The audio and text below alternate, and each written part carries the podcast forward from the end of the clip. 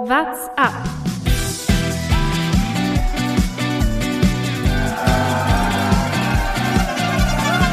Allez Romain, il attaque Allez Allez Romain Der Radsport-Podcast.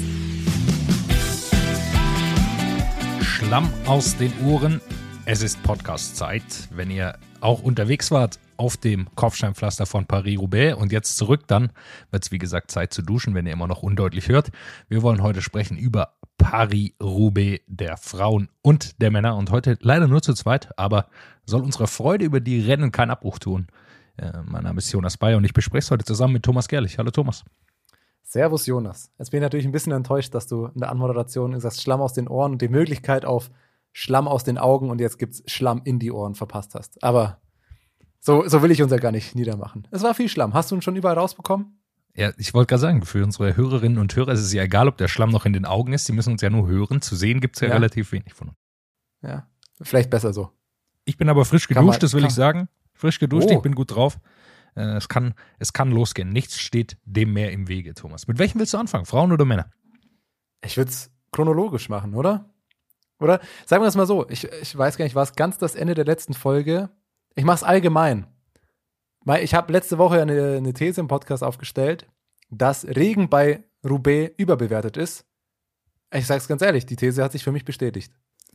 50-50. Wurde, äh, ja? Ja, ich weiß nicht. Äh, aber wir, wir werden gleich näher drüber sprechen. Lass uns erst über die Rennen vielleicht allgemein sprechen und dann können wir die Diskussion starten, weil ich habe das Gefühl, wenn ich mir so Twitter und Reaktionen durchlese, bin ich mit meiner Meinung eh relativ alleine, aber ich möchte sie trotzdem kundtun. Frauenrennen, Lizzie Deignan gewinnt. Es war letztlich ein ungefährdeter Solosieg, nahezu, was heißt ungefährdet, aber doch recht viel Vorsprung. Und sagen wir es mal so, die entscheidende Attacke haben wir auch gar nicht gesehen. Mal wieder nicht. 50 Kilometer vor Schluss äh, fährt sie los. 81 Kilometer. 81? Entschuldigung, da Ja. ja. schon mal, das habe ich falsch 81 Kilometer Solo. Und ich glaube, das äh, TV-Bild fing, glaube ich, erst bei 60 Kilometer oder so. Oder 70 Kilometer noch. 50 Fing's, vor glaub ich, Schluss sind sie eingestiegen. Ja. Ja, das ist natürlich, das ist eine Katastrophe. Wie spät. Es ist ein altes Problem, das wir kennen aus dem Frauenrollsport, aber ich, ich habe mir schon gedacht, dass wir darauf kommen. Ich will das einfach außen vor lassen, weil ich sage, das war ja trotzdem ein äh, gutes Rennen. Zum ersten Mal Paris-Roubaix, das sei nochmal erwähnt hier, der Frauen, das erste Mal ein Rennen in der Hölle des Nordens. Und äh, ich glaube, das erste, der erste Vorbote war schon, dass es eine Hölle werden könnte, dass es regnet. Und die ersten Bilder, die man dann schon vor der Live-Coverage auf Twitter gesehen hat von den Pavé-Stücken, äh, teilweise hat man nicht mal mehr das Kopfsteinpflaster erkannt, sondern es war einfach nur noch Schlamm und ich glaube, es hat sich auch so ein bisschen durchgezogen, dass es äh, dann teilweise sehr langsam aussah, vor allem in Kurven, weil man einfach gar nicht mehr fahren konnte in diesen Kurven. Ja, es ist die erwartete Materialschlacht auch so ein bisschen geworden, ne? weil es Paris-Roubaix zeichnet sich ja, oder viele Klassiker zeichnen sich natürlich eh dadurch aus, wer kommt einfach überhaupt durch. Das Rennen wird, muss man einfach sagen, und das, da haben wir auch wieder Beispiele dieses Wochenende gefunden, auch einfach ein bisschen durch, durch Glück entschieden, wann bist du wo, und einfach durch Stürze. So ehrlich muss man sein. Und ja, von Lizzie Deignan habe ich, habe ich keinen Sturz mitbekommen. Man hat allerdings auch nicht alles gesehen, muss man ja dazu sagen.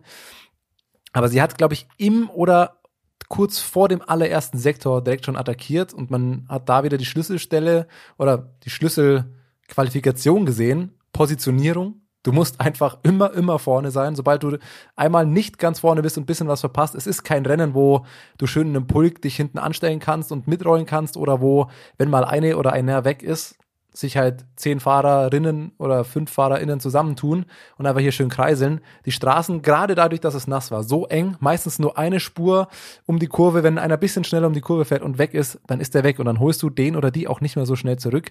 Dass bei Lizzie Deignan 81 Kilometer funktioniert, ist natürlich krass. Aber es war dadurch eigentlich ein relativ muss ich, also ich will nicht unspektakulär sagen, weil das kann man nicht sagen, aber ein langweiliges, ein nicht spannendes Rennen in meinen Augen. Wie hast du es gesehen? Ja, man hatte fast mehr erwartet, ehrlicherweise. Und dann kam es eben dazu, dass Lizzie Deignan vorne war und sie hatte ja jetzt nie so diese, äh, wenn man jetzt Tour de France schaut, dann ist es ja irgendwann, wo man denkt, ja, wenn, die brauchen jetzt schon zehn Minuten ungefähr oder fünf Minuten bei noch äh, 60 Kilometer Vorsprung. Und äh, ich glaube, wir haben jetzt sowohl bei den Männern als bei den Frauen gelernt, dass man diesen Vorsprung nicht braucht bei Paris-Roubaix, gerade bei schlechtem Wetter. Weil, wie du gesagt hast, ähm, man das gar nicht so ausnutzen kann, wenn man mehrere Leute in der Gruppe ist, weil wir haben gesehen, in der Gruppe dahinter, da war ähm, Jumbo Visma war mit drei vertreten, SD Works mit drei, Movistar mit drei Fahrerinnen und die haben es trotzdem nicht geschafft, den Vorsprung so viel kleiner zu machen. Und da, dadurch ist sie einfach vorne geblieben und konnte da alleine fahren, was wir sicherlich, ist meine These auch, äh, gesehen haben, bei Regen ist es besser alleine zu fahren. Weil man hat häufig gesehen, dass die Fahrerinnen und Fahrer nicht mal hintereinander fahren auf dem Kopfsteinpflaster, sondern versuchen so ein bisschen parallel zu fahren, weil einfach die Angst vor Stürzen doch sehr, sehr groß ist. Absolut. Das wird wieder eine allgemeine Debatte, weil das für beide Rennen gilt. Äh, am Ende ist es dann aber, ja, ich weiß gar nicht, was ich dazu sagen soll. Es fährt halt eine weg, es fährt 80 Kilometer alleine, die, die, die Kämpfe dahinter waren durchaus noch spannend aber dadurch, dass halt irgendwie ein Pulkfahren nicht möglich war, es, es wurde kein taktisches Rennen. Es wurde einfach nur Frau gegen Frau, es ging einfach um Leistung. Und wenn halt eine 80 Kilometer alleine da vorne wegfahren kann, dann sagt das halt auch einiges über das Rennen aus. Also es war spektakulär, es waren spektakuläre Bilder, brauchen wir nicht drüber sprechen. Ähm, aber so sehr wie man sich, also ich muss einfach für mich persönlich sagen, so sehr wie ich mich auf die erste Ausgabe Paris-Roubaix für Frauen, Paris-Roubaix allgemein gefreut habe, wurde ich unter anderem auch von dem Rennen einfach ein bisschen enttäuscht, weil es einfach relativ abseits der spektakulären Bilder aus sportlicher Sicht relativ null taktisch und relativ unspannend war einfach aus meiner Sicht. Was den Erfolg von Lizzie Deigner nicht, nicht schmälern soll, zu ihr grundsätzlich mal, wenn man sich ihre Erfolge durchliest. Also Rennen, die sie gewonnen hat, Weltmeisterin, Lüttich, Bastione Lüttich, Le Cours, Flandern-Rundfahrt, Strade Bianche und jetzt Paris-Roubaix. Das ist einfach eine stabile Sammlung an verschiedenen Rennen, die sie schon gewonnen hat. Also das ist eine würdige erste Siegerin für Paris-Roubaix, kann man auf jeden Fall mal sagen. Absolut. Äh, generell, glaube ich, wenn man Paris-Roubaix gewinnt, dann äh, ist man eine würdige Siegerin oder ein würdiger Sieger. Und äh, Lissi Deigen ist auch einfach zu gut gefahren. Also die hinten haben ja jetzt nicht gebummelt, klar, die haben sich hin und wieder auch mal taktisch belauert, dann wird es nicht ganz so schnell, ähm, aber die sind jetzt ja auch nicht langsam gefahren und dann so lang vorne alleine fahren zu können, spricht auch für sich und äh, sie ist nicht gestürzt, äh, das gehört einfach auch dazu. Äh, viele Leute sind gestürzt, hatten Platten, manchmal ist es Glück, manchmal auch fahrerisches Können. Ähm, Marlene Reuser zum Beispiel hat was Lustiges gepostet auf äh, Instagram. Sie hat vor dem Rennen äh, ein Interview gegeben und gesagt, ja, hauptsächlich, mein hauptsächliches Ziel ist nicht zu stürzen, und dann hat sie da gesagt, ah, hat nicht geklappt. Aber sie ist relativ früh gestürzt, war dann, musste dann sogar aufgeben. Äh, geht ja aber soweit ganz gut, äh, so wie ich es mitbekommen habe. Aber äh, auch Annemiek van Fleuten zum Beispiel, Ellen van Dijk, alle Probleme gehabt und hatten dann keine Chance da zu gewinnen. Aus deutscher Sicht ist Lisa Brennauer super stark gefahren, ganz viel auf den Pavé-Stücken von vorne. Ich glaube, das war auch die Erfahrung, die sie schon hat, auch von Flandern und ähm, von äh, Hein Wevelgem, die Rennen, die es ja schon für Frauen gibt mit Kopfsteinpflaster oder gab, jetzt gibt es ja auch Paris-Roubaix. Und äh, da hat man gemerkt, dass sie einfach das Ziel hatte, viel von vorne auf, dem, auf den Pavé-Stücken, um einfach der Gefahr von Stürzen aus dem Weg zu gehen und vor allem ähm, kein Problem zu haben mit unterschiedlichen Tempi, die da gefahren werden, sondern ihr Tempo fahren zu können auf dem Pavé. Und sie kann natürlich auch, ist sich auch bewusst, dass sie einfach so stark ist, dass sie auch so eine Gruppe da anführen kann, ohne dass es Probleme gibt. Gerade auf einem Rennen, das ja dann so flach ist. Also ich habe gelesen, dass, ich bin jetzt nicht ganz sicher, ob es stimmt, aber dass bei Paris-Roubaix selbst im offiziellen Roadbook keine Angabe von, oder kein Höhenprofil und keine Angabe von Höhenmetern drinsteht. Und das muss wohl das einzige World Tour sein, bei dem das nicht drinsteht, weil es einfach nahezu keine Rolle spielt. Du musst im Flachen einfach treten können, wie blöd, und dann kommst du da durch. Du hast die Ergebnisse schon angesprochen. Aus deutscher Sicht und nicht nur aus deutscher Sicht, Franziska Koch auf Platz 7 fand ich super. Mega Rennen ist die gefahren. 21 Jahre jung. Und man kann sich mal den Spaß machen, einfach so die einfach mal die Top 10 zu nehmen, wie, wie alt die Fahrerinnen da sind. Ne? Mal, äh, Lizzie Deignan 32, Marianne Voss 34, ähm, Elisa Longo Borghini ist auch ja, schon 29, aber sagen wir, es sind durchschnittlich würde ich sagen auf jeden Fall 30 Jahre. Lisa Brennauer äh, ist auch schon über 30, ne? ich will es nicht alle aufzählen, aber mit 21 da in diesem erfahrenen Feld an Fahrerinnen einfach mitfahren, also brutale Leistung, Hut ab. Richtig gutes Rennen. Ja, das ist sie und Emma Norscott, die ist ja 22, also die, da würde ich mal sagen, will ich mal Geld drauf setzen, dass die irgendwann in naher Zukunft mal eine, eine Ausgabe gewinnen werden. Also die sahen schon super stark aus. Ähm, auch ein großer Erfolg natürlich für DSM, da eine junge deutsche Fahrerin zu haben, die auf, auf so einem Terrain auch mithalten kann. Und ich denke, man wird jetzt einfach sehen, wie da die Entwicklung rasend schnell vorangehen wird. Es ist halt immer schwierig. Paris-Roubaix ist die größte Materialschlacht, glaube ich, im Radsport. Also wo am, sich für einen, einen Tag Rennen so speziell darauf vorbereitet wird, wie viel Reifendruck, was für ein Lenker, was für ein Rahmen und so weiter. Und ich glaube, das wird jetzt da auch immer weiter kommen. Man sammelt da einfach Ergebnisse, die viele Teams, die nicht an auch ein Männerteam angeschlossen sind, zum Beispiel einfach nicht haben. Und äh, da wird es einfach sehr schnell vorangehen. Das war so schon ein grandioses Rennen, gerade von Trek. Äh, du hast es gesagt, die erste und dritte werden achte auch noch mit Audrey Cordorago. Also die sind super Rennen gefahren. Da hat sicherlich auch äh, die sportliche Leiterin äh, einen großen Teil dazu beigetragen. Ja, Ina Joko Teutenberg, äh, den Namen hast du gerade noch nicht gesagt, glaube ich. Nee, Nur zur Vollständigkeit halber. Den noch jetzt eben dazu erwähnt. Ähm, auch sie war ja schon, schon mal bei uns zu Gast. Äh, mega Job, den sie da auf jeden Fall machen. Also mega Teamergebnis auch auf jeden Fall. Krass ist halt auch einfach, wenn man gerade über das Alter oder die Erfahrung gesprochen haben. Paris-Roubaix ist ja das Rennen, glaube ich zumindest, auf das sich mit am meisten vorbereitet wird, beziehungsweise wo dieses Rekon, das typische Abfahren der Strecke, das einfach mal sehen, so wichtig ist wie bei wahrscheinlich kaum einem anderen Rennen. Dann ist es natürlich krass, wenn man sich anschaut, Franziska Koch mit 21 Jahren, wie gut die da reinfährt. Und wenn man aufs Männerpodium schaut, die ersten drei einfach noch nie Paris-Roubaix gefahren. Das hat mir mit am besten gefallen. Allgemein, jetzt Heinrich Hausler danach im Interview, also gab er einige gute Aussagen aus den Interviews, werden wir auch noch drüber sprechen, aber dass er einfach sagt, ja, das ist verrückt, er hat hier 15 Jahre Erfahrung auf dem Buckel, kennt hier jeden Pflasterstein und alles mögliche und das sagt mir nur, was halt so wichtig und dann kommen die da vorne halt, also er hat es jetzt nur auf Sonny Colbrelli gemünzt, aber halt, der war noch nie hier und gewinnt das Ding einfach. Platz zwei und drei ja ganz genauso. Also es scheint nicht die aller, allergrößte Rolle zu spielen, bestimmte Anzahl an Roubaix-Erfahrung zu haben schon. Wie kam es dann zum Ergebnis? Also wir hatten schon gesagt, Lissy Dagnen ist vorne rausgefahren und Marianne Voss hat dann noch auf einem Pavé-Stück mal äh, richtig äh, den, den mit dem Hammer draufgehauen. Also die hat richtig, richtig Gas gegeben. Da konnte dann niemand mehr mitgehen. Sie war auch super stark. Ist dann aber nicht mehr ganz nach vorne gekommen. Dazu hat es äh, nicht gereicht, waren eine Minute 17 dahinter und dann kam eben äh, eine kleinere Gruppe rein mit eben Elisa Longoborghini und knapp dahinter Lisa Brennau auf Platz 4 wieder ein grandioses Ergebnis. Also Kopfsteinpflaster äh, ist sie, glaube ich, nie schlechter als Platz 5. Würde ich jetzt einfach mal grundsätzlich sagen, egal welches Rennen. Super stark gefahren und dann kam eben eine bisschen größere Gruppe rein noch, äh, die da noch dabei waren, unter anderem mit den schon äh, erwähnten Emma Norsgaard, Franziska Koch und auch Chantal van den Broek-Blag. Also da ist Franziska Koch auch nochmal vor richtig, richtig großen Namen auch nochmal angekommen, auch in dieser Gruppe. Absolut. Dann würde ich vorschlagen, schauen wir einen Tag weiter. Oder hast du noch was zum Frauenrennen? Man kann mal so viel sagen, es hat nach dem Frauenrennen ungefähr gestürmt vor Ort. Also ich habe Bilder gesehen, Wind und Regen ohne Ende. Und das hat man beim Start des Männerrennens gemerkt. Also es waren einige Sektoren und einige Stücke waren einfach schon einfach unter Wasser. Es ist, es ist Wahnsinn. War, war bei den Frauen schon, also da, da war schon ein bisschen was unter Wasser, aber da war es nochmal heftiger. Vor allem hat es da richtig geregnet auch zu Beginn äh, und gewindet immer noch. Das heißt, es kam zu fast zu einer kleinen Windkante äh, zu Beginn, weil erstmal fährt man bei Paris-Roubaix, ich glaube fast 100 Kilometer sind es ohne Kopfsteinpflaster, aber da waren diesmal so ein bisschen Windkanten, wurde schon wieder super hart gefahren, ist eine kleine Ausreißergruppe weg und dann kam es eben zum Kampf und dann ist eine 27 Mann starke Gruppe gegangen, ähm, was schon außergewöhnlich ist für Paris-Roubaix, vor allem wenn man weiß, in die letzten Jahre schon, dass einzelne Fahrer aus den Gruppen eben es auch schaffen können äh, tatsächlich mitzufahren. Ich denke an Sylvain Dillier zurück, zum Beispiel, der der Zweiter dann geworden ist mit hinter Peter Sagan. Also man hat bei Paris-Roubaix durchaus die Chance, aus dieser Ausreißergruppe sich dann wieder einzugliedern in die Gruppe und äh, dann ein super Ergebnis rauszufahren. Ja, und aus der Gruppe kam dann auch der spätere Sieger. So viel kann man sagen, oder? Colbrelli war doch in der Gruppe mit dabei? Nee. Nicht dabei? Nee, Colbrelli war noch nicht in der Gruppe. Nein, Colbrelli war nicht in der Gruppe, aber äh, Florian Vermisch, der, der Zweite. Der war eben. Ah, drin. stimmt, genau so war es ja. Richtig, vollkommen, ja, hast vollkommen recht. Der hat ein bisschen quasi den Silvan Dillier gemacht auf dem, äh, auf, auf diesem Rennen. Äh, ist dann, man ist ins erste Pflasterstück reingefahren und da hat man schon gesehen, dass es heute ein verrückter Tag wird. Ähm, da ist sofort eine Lücke gerissen und das Peloton war nur noch 30 Mann stark. Also da ging es sofort zur Sache. Äh, man wusste sofort, wer kann heute was reißen, wer nicht.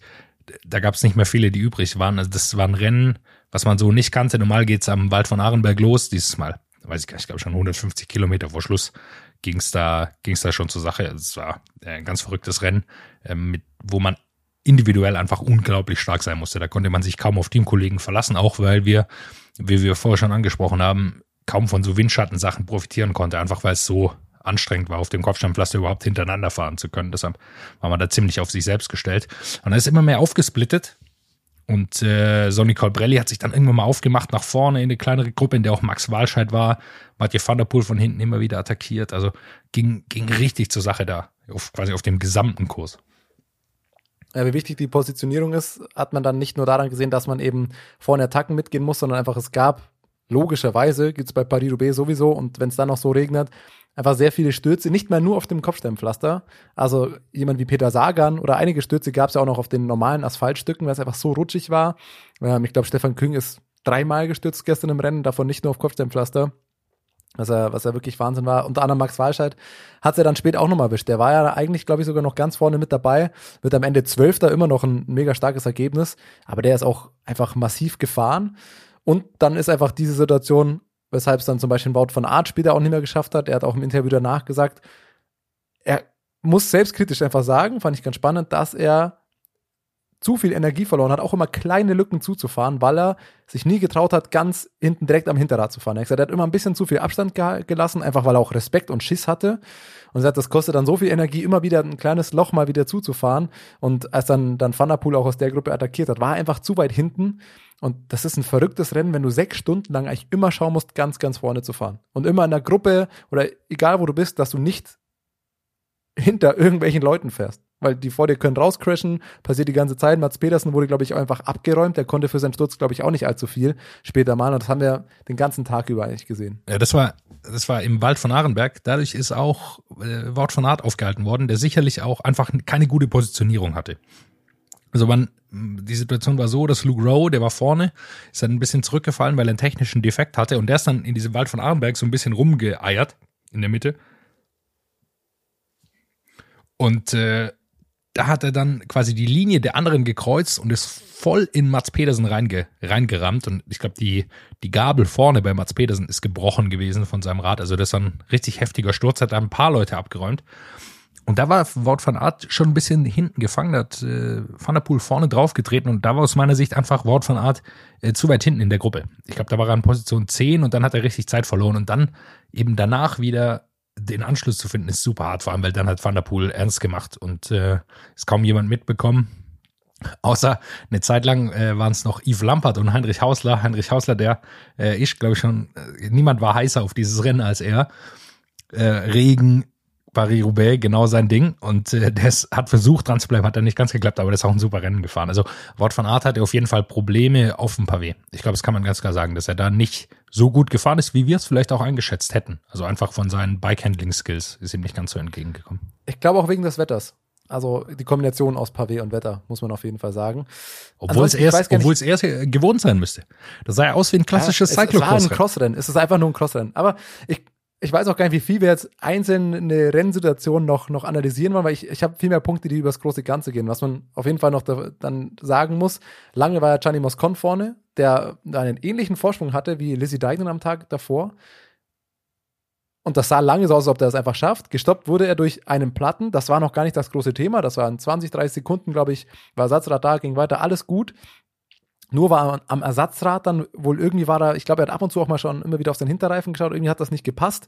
Weiß nicht, ob das Reifendruck war oder was auch immer. Und dann ist er damit auch nochmal gestürzt. War dann trotzdem ja noch quasi in der Gruppe, die von hinten aufgefahren ist, aber ich glaube, das hat ihn dann einfach zu sehr rausgebracht und dann hat er auch einfach die Leistung, er konnte dann mit dem Spitzentrio nicht mehr mitgehen.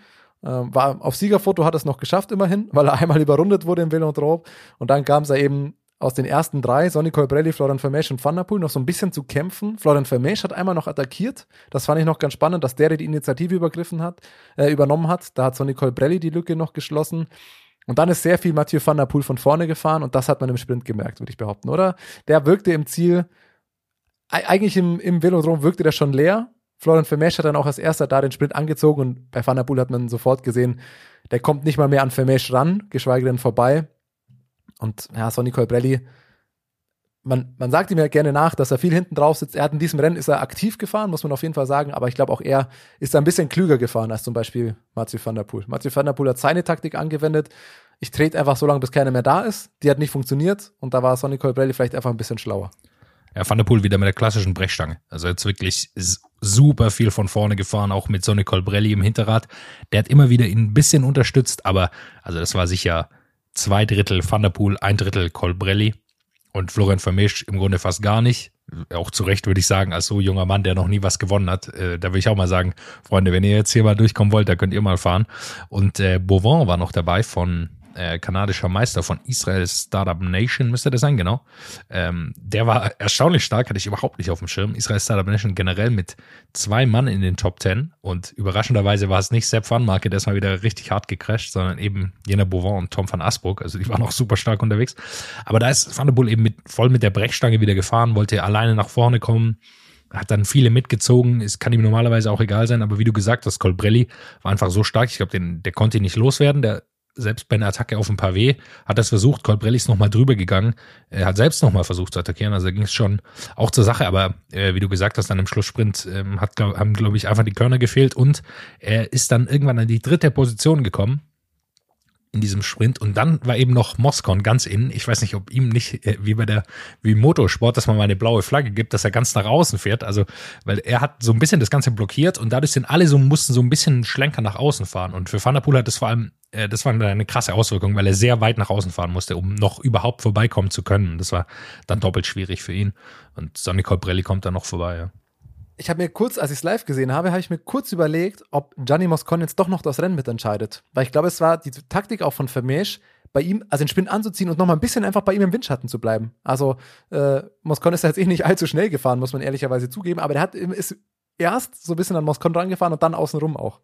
Und dann fand ich spannend, man weiß jetzt, wie lange eine Umrundung im Velodrom dauert, wenn du nicht mehr Vollgas fährst. Weil Moscon ist nahezu mit ihnen über die Linie gerollt, hat noch eine Umrundung gebraucht und ist 44 Sekunden hinter den drei. Also da war auch nicht mehr allzu viel. Allzu viel Bock wird er auch nicht mehr gehabt. Das war nicht mehr Vollgas. Das war einfach nur noch, nee, nicht mal ansatzweise. Der ist einfach nur noch reingerollt. Ich habe eine Frage an dich. Ich habe auch gedacht, ja, eigentlich ganz clever von Vermeesch so früh anzugreifen, aber der hat den Wahnsinnskick. Hätte, ich glaube, der hätte gewonnen, hätte er 50 Meter später angetreten, weil so leicht ja. ist Colbrelli da nicht vorbeigekommen. Also Vermeesch war schon brutal stark. Ist ja auch, muss man einfach sagen, dazu nochmal ein schwerer Fahrer, also 1,93 groß, Pro Cycling Stats listet ihn mit 85 Kilo, was ich jetzt so gehört habe, eher so 82 Kilo. Das ist aber ein absolut massiver Typ. Äh, also hätte ich dem auch durchaus zugetraut. Ich glaube auch, dass es da wahrscheinlich vielleicht ein bisschen die Nervosität war. Sonny Colbrelli natürlich auch einfach nochmal mit einem ganz anderen, äh, mit einem ganz anderen Standing da rein. Aber wo wir gerade dabei sind, können wir bei Florian Vermisch auch einfach mal auf die Zahlen schauen zum Rennen. Stravazen.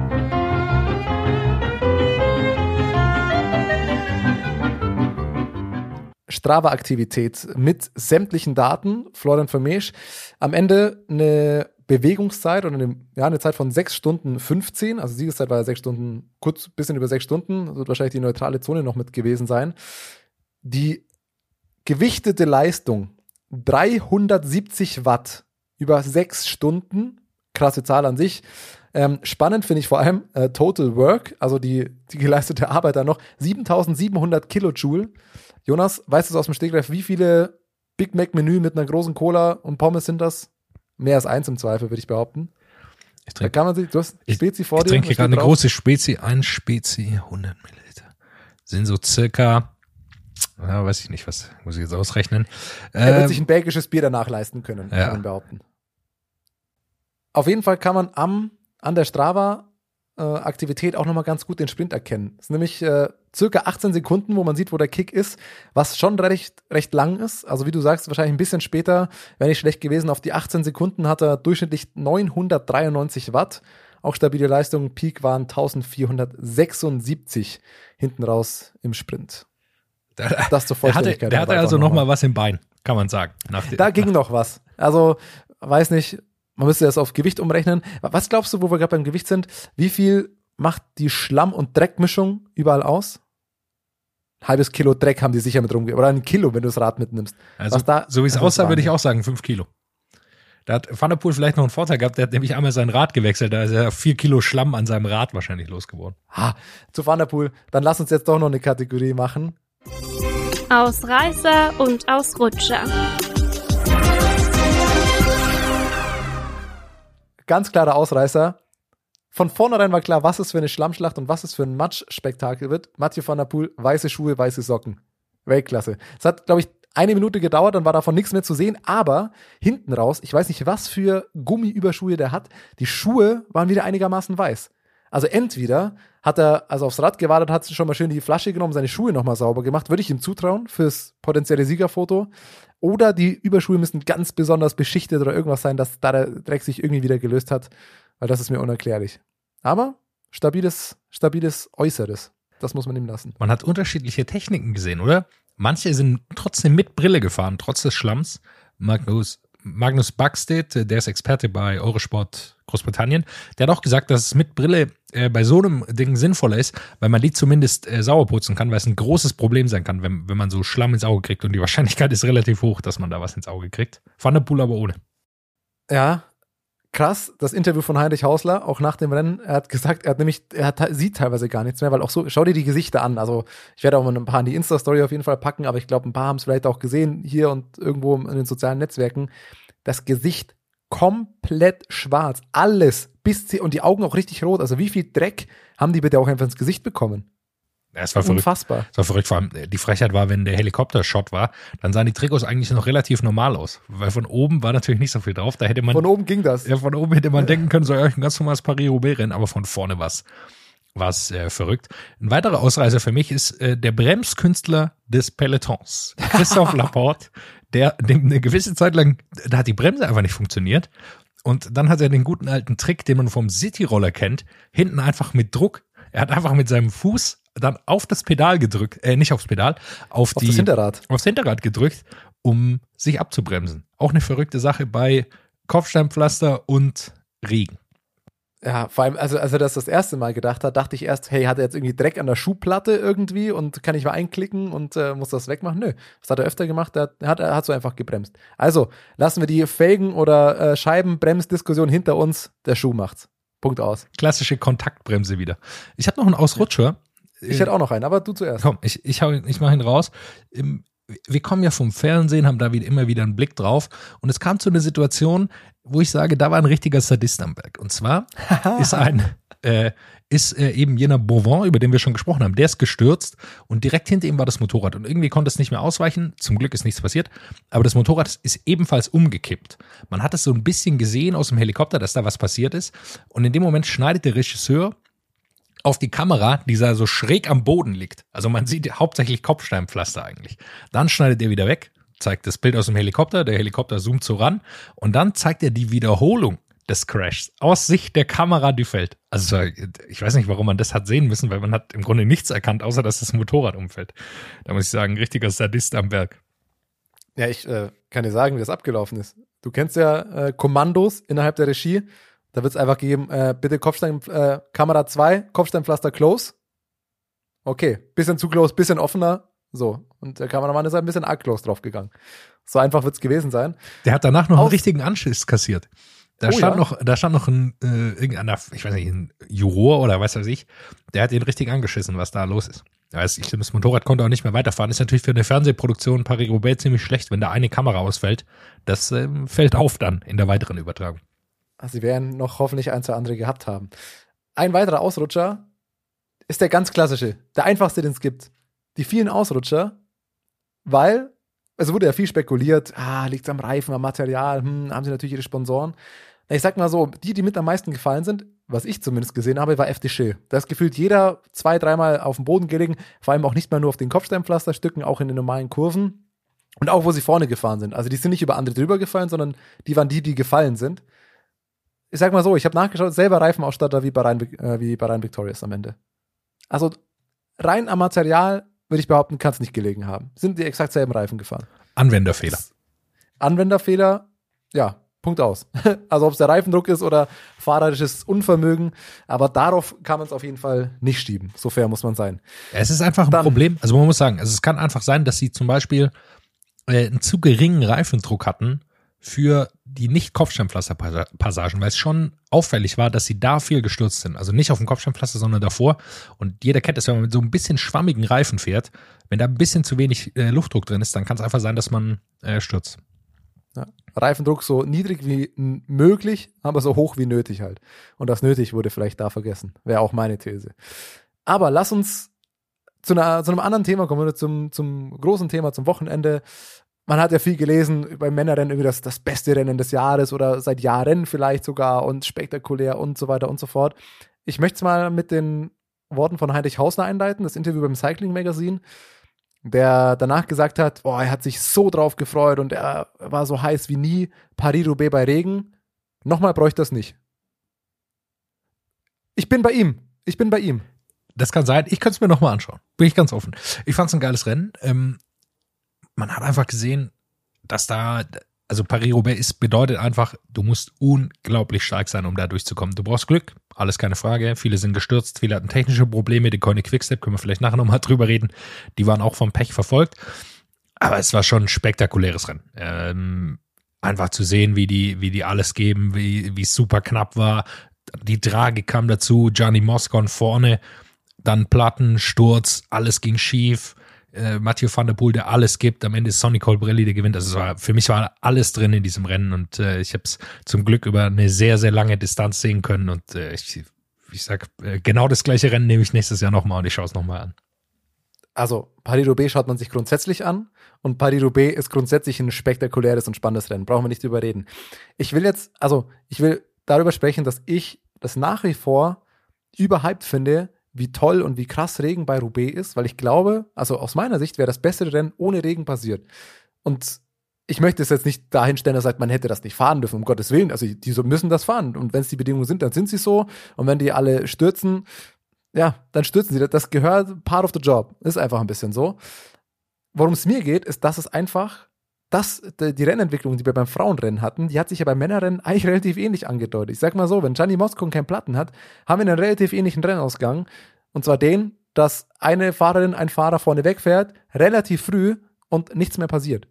Weil es einfach nicht möglich ist, auf diesen Pavé-Stücken mal zu zwei, zu dritt nebeneinander zu fahren, weil es durch diese Wetterbedingungen in meinen Augen es nicht möglich war, ein wirklich spannendes oder ein spannend war es schon, ja, aber ein nicht allzu taktisches Rennen zu fahren. Das ist einfach nur jeder mit der Brechstange und jeder muss halt schauen, wo er ist und ja, dann ist Glück und Pech dabei. Das gehört zu diesem Rennen dazu, ist schon auch klar.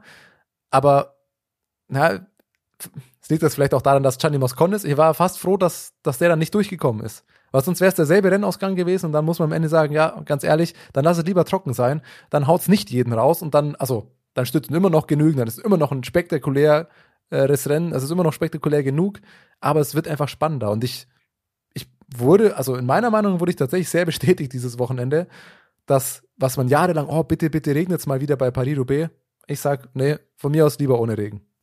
Ja, ich, ich gebe dir auch vollkommen recht. Ich glaube, man braucht den Regen gar nicht. Das Rennen ist spektakulär genug ich denke, jetzt war es halt so, dann äh, schaut man sich das mit Regen an und es ist, äh, die Bilder sind natürlich einfach verrückt. Äh, ich sehe hier auf der Pro Cycling Stats dieses Jubelbild nochmal von, von Sonny Colbrelli. Es ist verrückt, äh, äh, wie das aussieht. Mit seiner Brille. Ich glaube, er sieht auch kaum noch was durch diese Brille. Es kann auch sein, dass sie Gianni Moscon einfach gar nicht richtig gesehen haben da. Einfach, weil der, der, der, das war schon eingeschränkt. Das dahingestellt, äh, ja, es war einfach äh, so ein Rennen und es war absolut nur die Brechstange da. Ähm, Jonas Rutsch zum Beispiel, der ist auch weit vorne gelandet, Platz 11 am Ende.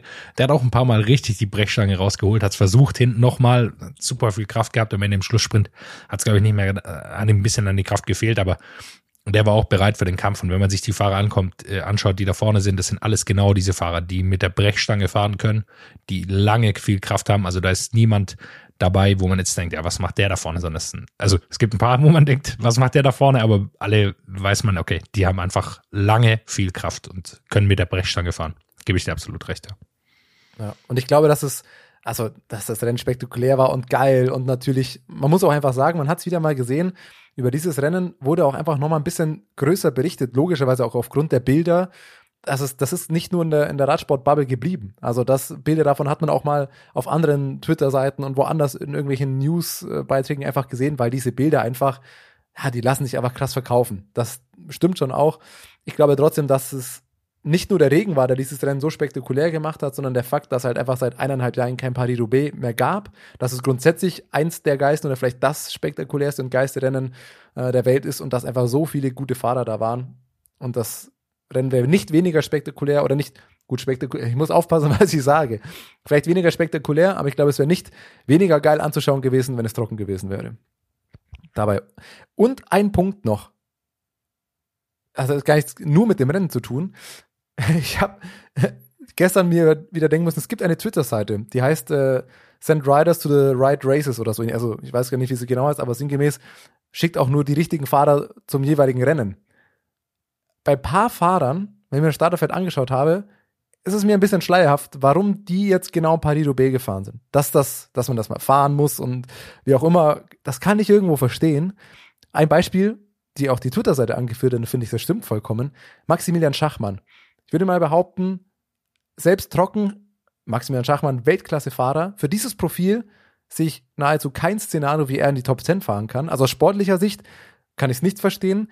Wenn man sich überlegt, wie, wie gefährlich die Bedingungen waren, warum fahren dieses Rennen Fahrer, für die zum Beispiel jetzt Lombardei noch kommt, bin ich mir relativ sicher, dass das für Max Schachmann noch im Programm steht, eine Woche vorher, vor der Lombardei, so ein großes Risiko einzugehen, da zu stürzen und sich zu verletzen, was ja einige gemacht haben, wenn das Rennen jetzt nichts für dich ist, wo du sagst, du kannst da irgendwie sportlich Erfolg haben. Vor allem waren noch Parallelrennen in Italien, die gar nicht so unbedeutend sind, äh, wo er auch Ja, hätte ja. mitmachen können. Ja? Ich habe es auch nicht wo so es ganz auch an. Konkurrenz nicht gemangelt hat. Und er ist auch zu Ende gefahren. Das ist natürlich geil. Und ich, also wenn es der Grund ist, dass er sagt, boah, ich will das einfach mal fahren und diesen Mythos und so weiter und das mal finishen, absolut nachvollziehbar. Aus sportlicher Sicht, dass so ein Star wie Max Schachmann auf Platz 77 da reinrollt und sich da äh, das Risiko gibt, zu stürzen, ist ja nicht nur er. Das sind ja auch ein paar andere Fahrer dabei gewesen, wo man sich fragen muss, naja gut, was, was die jetzt da gemacht haben, was der sich da genau versprochen hatte, ja, ist mir jetzt auch ein bisschen schleierhaft. Und das sind ja nicht die Fahrer, die du mitnimmst, sagst, okay, aus Teamunterstützung, weil da hast du bestimmt noch ein paar andere. Das gleiche gilt, glaube ich, für Sonny Colbrelli. Das mag jetzt verwirrend klingen, aber der Mann ist noch nie Paris-Roubaix gefahren. Und man fragt sich so ein bisschen, warum eigentlich nicht? Also, es Ja, leuchtet erstmal nicht. Frage. Also bei Mathieu van der Poel kann man es relativ leicht erklären. Okay, der, sein Team war halt noch nie startberechtigt da. Bei Florian Vermeersch das gleiche. Der ist jetzt zum ersten, ist sein erstes Profijahr. Aber bei Sonny Colbrelli, wie kam es dazu? Also es, es scheint wirklich, dass er jahrelang einfach auf, auch bei den falschen Rennen ein, eingesetzt wurde. Und es, äh, es scheint ja beinahe unerklärlich, warum er noch nie Paris-Roubaix gefahren ist. Dann erste, erste Ausgabe, er gewinnt, klar.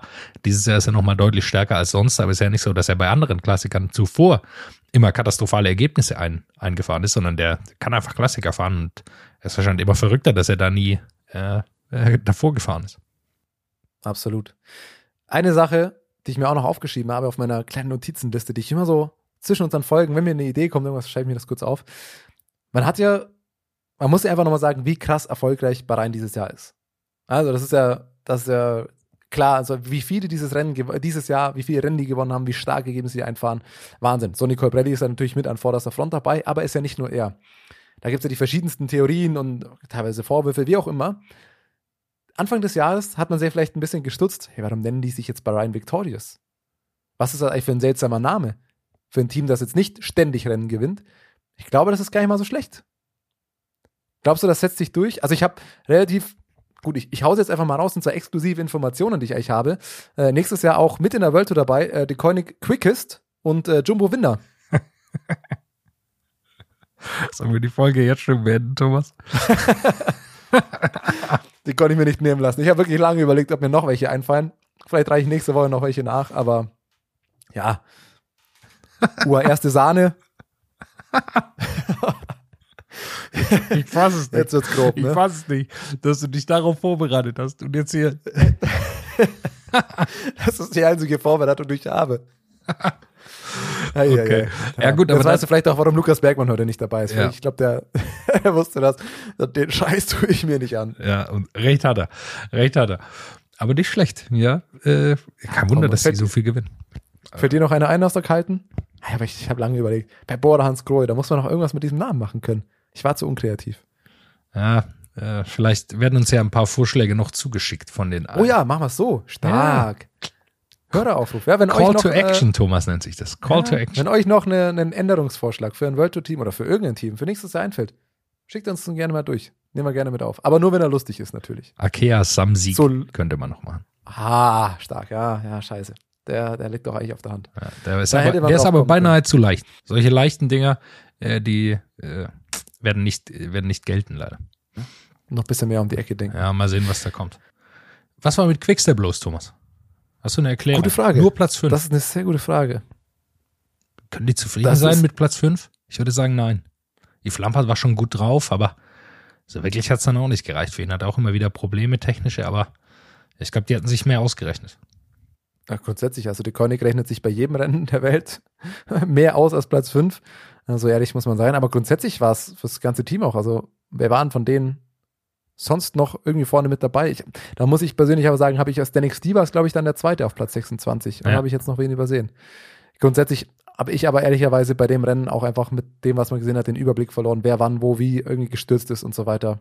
Also ich fand's, ich fand's sehr schwer auch zu folgen im Rennverlauf. Wer ist denn überhaupt wo? Und ich meine, wenn man aus einer bestimmten Kameraeinstellung nicht mehr, mehr die IF-Trikots erkennen kann, dann wird's auch schwer.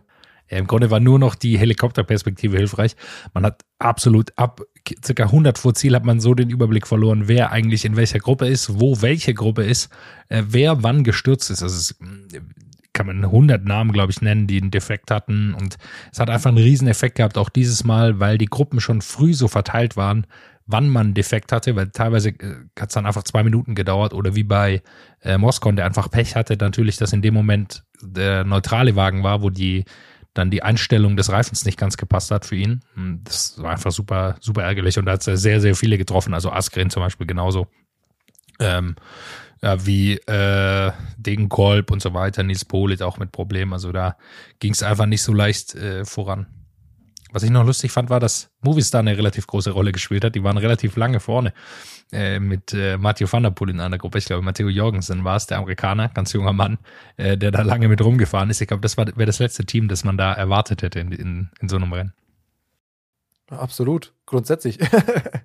Aber hast du noch was zu Paris-Roubaix? Weil ich glaube, dass wir mit den meisten Themen da durch sind. Ja, nochmal, glaube ich, der Hinweis. Jonas Rutsch super stark gefahren. Max Walscheid, ja. ich glaube, ist dreimal gestürzt, trotzdem Platz 12 noch am Ende. Also die zwei sind absolut große Hoffnungen für, für die nächstjährigen Ausgaben bei Paris-Roubaix, einfach weil sie super stark sind und, und bei so einem Rennen mit vorne mit reinhalten können. Und ähm, Marcel Sieberg konnte leider nicht zu Ende fahren. Das war sein letztes Rennen auf der World Tour. Und da Paris-Roubaix ja. zu machen, äh, ist natürlich trotzdem bei so einem Wetter. Ich hoffe, er hatte zumindest dann eine Sekunde lang einmal Spaß. Dass er zumindest einmal dachte, cool.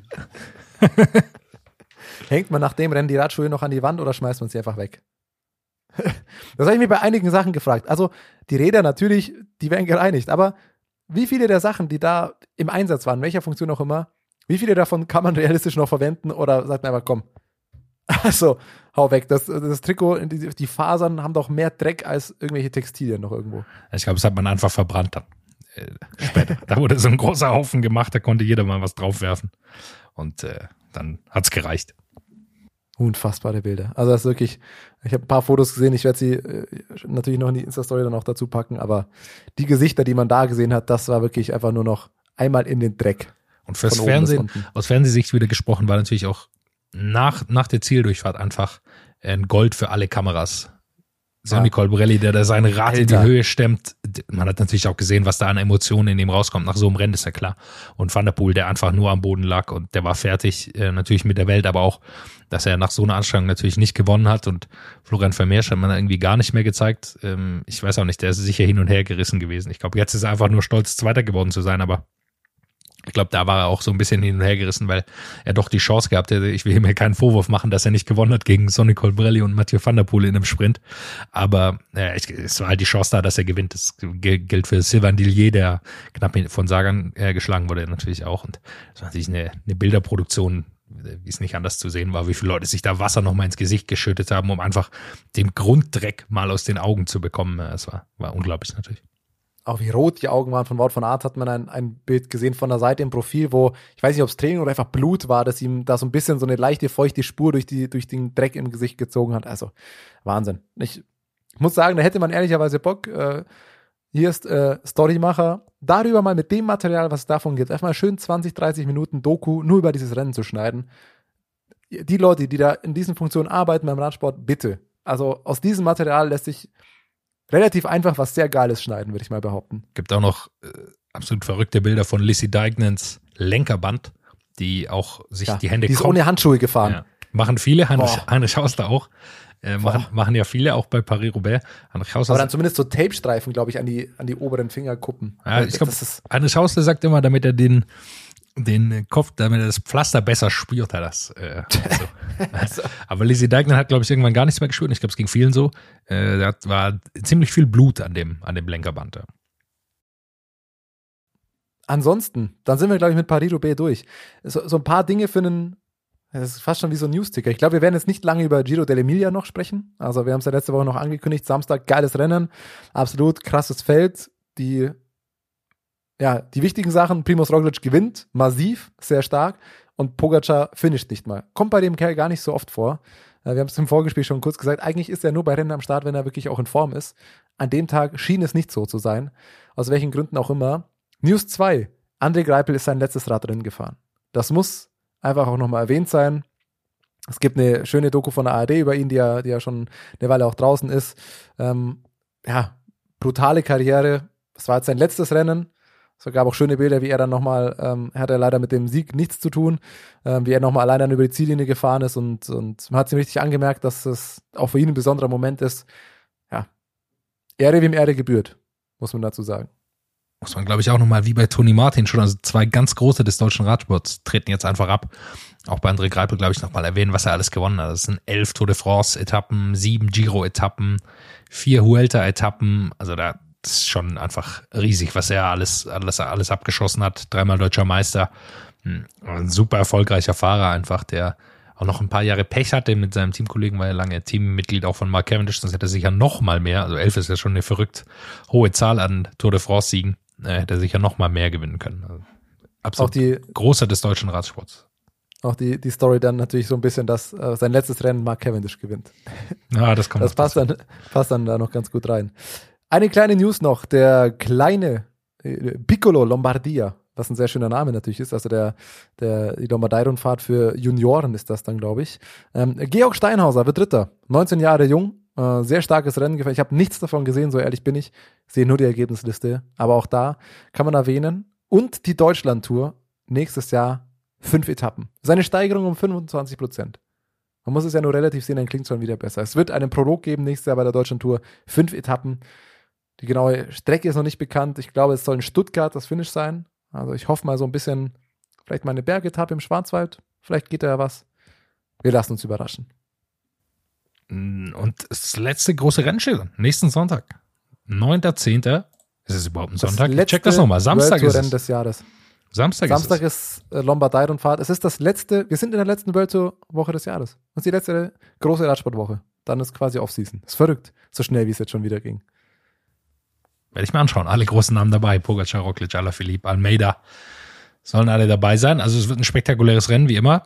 Und äh, mal sehen, wer dieses letzte, das ist eins der Monumente des Radsports, wer das letzte Monument dieses Jahr, ich glaube, es gab auch noch nicht, dass so nah an der Lombardei-Rundfahrt ein anderes Monument war, aber dieses Mal ist es so. Äh, wer sich das holt, äh, ich setze mir Ja, anschauen. die, einfach krasse drei Wochen jetzt mit WM, Paris-Roubaix und Lombardei hintereinander. Das ist schon auch massiv. Anschauen werden wir es uns natürlich. Dann lass uns die Folge doch so beenden, wie wir sie am liebsten beenden. Die Tipps für Lombardei. Fangen wir mit dem langweiligsten an. Ich sage, Kopf, Remco Evenepoel wird's gewinnen. Comeback, Comeback Race nach seinem Sturz. Boah, der ist schon stark. Heute auch wieder ein Rennen gewonnen. Also der ist, scheint mir sehr gut drauf zu sein aktuell. Ich tippe auf Primus Roglic. Gut, bei den Kopftipps sind selten die, die unbekannten Namen. Was sagt dein Herz? Mein Herz äh, sagt äh, Alejandro Valverde. Letztes Oh. Rennen wahrscheinlich seiner Karriere, hat jetzt noch mal ein Rennen gewonnen unter der Woche. Auch so ein, ein kleineres, aber äh, müsste dabei sein und vielleicht. Ich sehe ihn auf der Startliste noch nicht. Ja? Oh, ich weiß nicht. Ich hoffe, er ist dabei. Ich sehe ihn auch nicht. Ja, schon. Es sind aber noch keine offiziellen Startlisten. Also wir, sind, wir, wir sagen jetzt einfach mal die Namen, von denen man aktuell ausgeht, dass sie da fahren werden. Das wäre natürlich ärgerlich. Dann, äh, Dann brauchst du aber noch, einen- so, noch einen B-Kandidaten. ja, dann äh, ist es äh, Vincenzo Nibali. Der, Oh, der Hai. Ah, der Hai. Der, sein erster Sieg seit drei Jahren, glaube ich, seit der äh, Tour de France-Etappe 2019 hat er jetzt letztens in der Sizilien-Rundfahrt und dadurch auch die Gesamtwertung gewonnen. Und ist in Tränen ausgebrochen. Es waren Bilder, die das italienische Radsport-Romantiker-Herz einfach nur, ja, erfreut. Mein Herz sagt, Gino Meder macht's. Oder Rigoberto Uran. Einer von beiden. Rico. Rico, das wäre so schön, wenn der einfach das nochmal gewinnen würde. Und der Abschluss der heutigen Folge. Mein Drunk Bet ist. Warte, lass mich noch kurz. Ich schwanke zwischen. Ja, sagen wir es, wie es ist. Nairo Man. Er zieht's durch. Nairo. Oder, oder Gonzalo Serrano. Movistar gewinnt ein Monument und der Name ist einfach so schön. Der nehme ich den billigen. Nur wegen dem Namen. Mein Drunkbet Des ist Namens. Mauri van Zevenand, der junge, der junge Belgier. Mal sehen. Äh, hat schon viel gezeigt. Anfang des Jahres, seitdem gar nicht mehr so viel. Ehrlich gesagt, keine Ahnung, ob er in Form ist, kann ich gar nicht sagen, aber äh, ich sag mal, betrunken würde ich auf ihn tippen. Schön. Dann haben wir einen Namen. Jetzt haben wir neun Namen genannt. Tadej Pogacar ist nicht einmal aufgetaucht dabei. Das gefällt mir gut. Ein Rennen, wo er vermeintlich startet, dass er nicht einmal genannt wird. Aber es sind ein paar Favoriten höchstwahrscheinlich am Start. Das letzte große Rennen des Jahres am Samstag. Du hebst die Hand. Ja, selbstverständlich. Ich abmoderieren. Ja. Und jetzt machst du meinen Klassiker hinten raus. Einfach nochmal was anfangen. Ja, The Women's Tour findet natürlich noch statt. Die Männer haben ihr letztes World Tour Rennen vollkommen recht. am Samstag, aber Women's Tour, äh, erste Etappe war schon. Marta Bastianelli hat da im Sprint gewonnen. Äh, die geht länger. Ich glaube, es sind fünf Etappen, wenn ich richtig, äh, wenn ich das richtig weiß. Sechs sind sogar. In Großbritannien. Also die Männer haben noch ein, ein Tagesrennen auf der höchsten Ebene, die Frauen aber noch mehr Etappen. Bei den Frauen ist auch im Oktober, spät im Oktober nochmal in Holland, Ronde van Drenthe nochmal World Tour Rennen. Also du hast vollkommen recht. Äh, Das letzte World Tour Rennen hat sich jetzt auf die Männer bezogen. Im äh, Frauen World Tour Kalender ist am 23.10. das letzte. Und damit macht's gut. Wir hören uns nach der Lombarder Rundfahrt wieder. What's up? Der Radsport-Podcast. What's Up ist eine M945 Produktion. Ein Angebot der Media School Bayern.